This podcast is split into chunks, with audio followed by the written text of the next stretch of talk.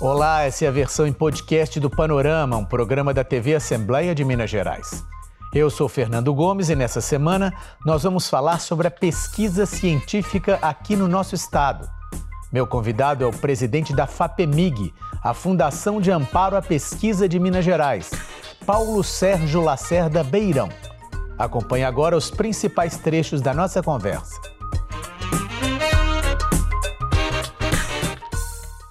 Primeira pergunta é justamente é, saber como é que você encara e como é que você é, vê o momento da pesquisa científica em Minas Gerais. Esse volume de 740 milhões de reais investidos aí nos últimos cinco anos, para quem está de fora, parece um volume grande de recursos. Esse volume é suficiente? Deveria haver mais recursos? Vocês estão numa posição confortável hoje em relação à questão da pesquisa no Estado? Como é que a gente pode analisar isso de uma maneira mais global? Bom, nós temos que olhar de dois aspectos. O primeiro é que é, hoje nós podemos dizer que nós estamos cumprindo o preceito constitucional que foi estabelecido na nossa Constituição e o, o desembolso para a FAPEMIG apoiar esses projetos está ocorrendo de uma forma correta. Uhum. Então, esse é o primeiro registro que é importante ser feito. E o segundo é que pesquisa sempre é uma coisa que você é, precisa de recurso, né? E o, o fato da gente ter esse recurso aqui em Minas Gerais também permite duas coisas. Primeiro, capacite grupos de pesquisa que sejam capazes, inclusive, de conseguir recursos eh, federais e, eh, inclusive, internacionais. E também a gente faz convênios com outras instituições de tal forma que projetos de interesse comum do Estado e, e do, e da Federação sejam cofinanciados. Uhum. Então, é, é sempre necessário mais recurso, mas isso age como uma espécie de embrião para a gente ser capaz de captar mais recurso externo e também ser mais competitivo na presença da, da pesquisa no Brasil e no, no mundo. Existe um, um, momento certo para a iniciação científica, para alguém, algum jovem que tem interesse por isso, começar a entrar por essa área? Bom, o ideal é quanto mais cedo, melhor. Uhum. Por isso, inclusive, nós temos bolsas de iniciação científica, inclusive para estudantes de ensino médio. Mesmo antes da graduação, Mesmo ele já antes pode... da graduação. É, é uhum. é claro que a capacidade de gerar conhecimento dessas pessoas é, é menor, né, e mesmo de contribuir.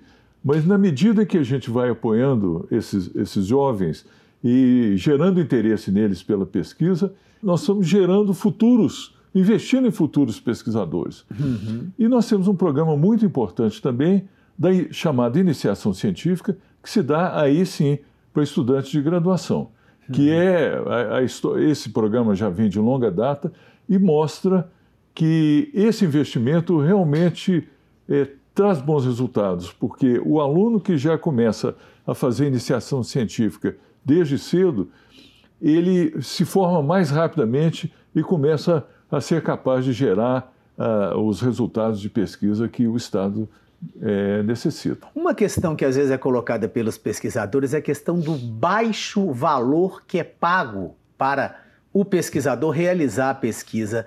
Como é que é isso? É possível elevar esses valores? É algo que realmente é uma coisa mais difícil pela falta de recursos? Como é que a FAPEMI, como instituição, se coloca e como é que ela vê essa questão desses valores que são pagos aos pesquisadores? Ok. É, bom, primeiro, quem propunha, a gente não remunera o pesquisador. Hum. A gente remunera pessoas que ele precisa para agregar na equipe. Normalmente são estudantes ou pós-docs, né? É, uhum. pessoas, pessoas, que fazem que parte daquela equipe. Que fazem parte da equipe e que não têm é, um, um, emprego, né? Então, se você não remunera, não dá uma bolsa, ela vai fazer outra coisa. Uhum. Então, é só isso que a gente faz em termos de remuneração. E aí eu tenho que reconhecer que durante muito tempo, e inclusive, para ser muito sincero, mesmo hoje, as bolsas têm valores defasados, né? Mas é, só registrando que a FAPEMIG foi a pioneira, por, é, porque durante muito tempo a gente tinha o valor da bolsa igual ao da CAPES do CNPq, mas chegou um ponto e nós avaliamos que estava sendo insustentável e mesmo sem a CAPES e o CNPq é, fazerem um reajuste, nós fizemos um reajuste parcial, que foi um estímulo muito grande, sabe? Foi um alento para os nossos jovens pesquisadores bolsistas. Uhum. E agora, mais recentemente, né, foi fevereiro, é, foi o, o abril, não me lembro bem, é, aí sim, houve um reajuste nacional. É, o governo federal elevou um pouco o valor das bolsas. Exatamente. E aí ele elevou até um pouco mais do que a gente tinha levado, nós equilibramos e hoje os nossos valores estão novamente equilibrados e iguais aos é, das bolsas federais. Uhum.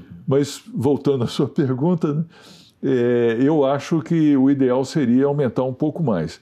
Mas aí a gente começa a esbarrar com limites, limites orçamentários. Né? orçamentários. Né? Como é que o senhor vê a participação da iniciativa privada? Até agora nós estamos falando aí de recursos públicos, de bolsas que não conseguem chegar a um valor né, que a gente gostaria que chegasse. Mas e as empresas? E a iniciativa privada? O senhor acha que investe o suficiente? Poderia investir mais? Não, poderia investir mais e gostaríamos que investisse mais, é, inclusive em, pro, em projetos de interesse da própria iniciativa privada e a gente atuaria de uma forma de cofinanciamento. Então, nós, inclusive, temos chamadas públicas aí para financiamento de projetos, tanto em empresas, é, mas aí tem que ser projetos realmente inovadores, não é um financiamento, uma produção normal. Isso é legítimo, mas há outros mecanismos, não é uhum. o mecanismo via é, FAPEMIG. O que é FAPEMIG? A nossa missão é fazer coisas inovadoras realmente, que avancem, produtos que sejam realmente inovadores. Como esses produtos eles envolvem risco, então o que a gente faz com esse cofinanciamento é, de uma certa forma, é, compartilhar o risco com uhum. o investidor. E aí, de tal forma que, se der resu bons resultados, o que a gente espera... Todo mundo ganha. É, todo mundo ganha, inclusive a sociedade. Uhum através de impostos, gerações de empregos de, empregos de qualidade, e isso então é um ganha-ganha. É um e este é um mecanismo. O outro mecanismo que a gente tem usado é de financiamentos que são feitos nas instituições de pesquisa, mas de interesse, e aí de novo com cofinanciamento, com a iniciativa privada. São mecanismos valiosos, mas eu acho que a gente precisa, como houve é, historicamente uma dissociação dos interesses é, privados com interesses públicos.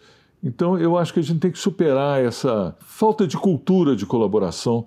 Uhum. Eu estou me referindo no âmbito de pesquisa, né? não, uhum. não, me refiro a outras, outras áreas que aí eu não saberia informar. Né? Mas, mas, na área de pesquisa, eu acho que tem uma, nós temos que superar uma cultura e trazer uma cultura mais inovadora, para as nossas empresas, principalmente as indústrias, né?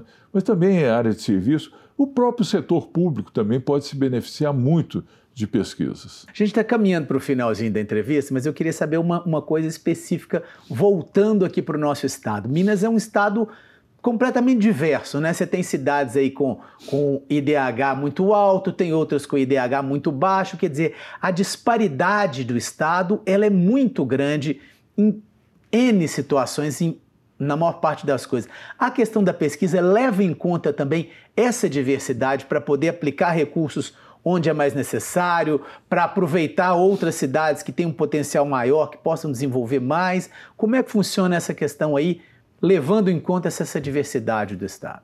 Com certeza. Isso é uma questão muito importante que você coloca. Eu agradeço a, a pergunta.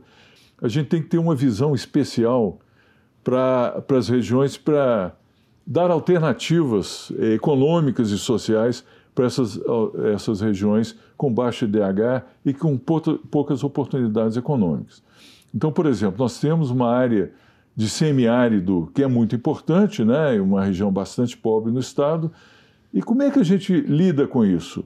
Não dá para fazer uma agricultura tradicional, porque é, tem carência hídrica na, na região. Então nós temos que buscar ou produtos que a região já fornece identificar valores que não são ainda identificados, ou então mecanismos de é, para tornar aquele solo mais apropriado para determinados tipos de cultura. Isso é uma questão que a ciência que resolve. É com pesquisa, com tecnologia, que a gente pode encontrar essa solução. Então, de fato, nós temos, inclusive, um programa de induzir esse tipo de pesquisa nessa área. Dei esse exemplo, mas há várias outras situações em relação a turismo, por exemplo. Você identificar pontos turísticos em, em alguns lugares pela investigação da história. Às vezes as pessoas acham que, que fazer uma pesquisa na, na área de história não, não tem interesse econômico, não, pelo contrário. Uhum. Vai dizer em Diamantina ou em Ouro Preto que a pesquisa histórica não tem importância econômica? O turismo é todo baseado, ou em grande parte baseado nisso. Né? E como isso tem é, cidades que, que têm uma história que é pouco conhecida. Então é, é importante que a gente identifique isso para desenvolver outras alternativas de, de, de geração de renda, né? de, geração de emprego. E isso a FAPEMIG olha com bons olhos né, esse tipo de iniciativa. Esse foi o podcast do Panorama, um programa da TV Assembleia de Minas. Nosso assunto essa semana foi a pesquisa científica em Minas Gerais. Você pode assistir a versão completa dessa entrevista no portal da Assembleia, almg.gov.br/tv. Apresentação Fernando Gomes. Produção Marcela Rocha. Edição Leonora Malar e edição de áudio Jean Miranda. Muito obrigado pela audiência e até o próximo podcast do Panorama.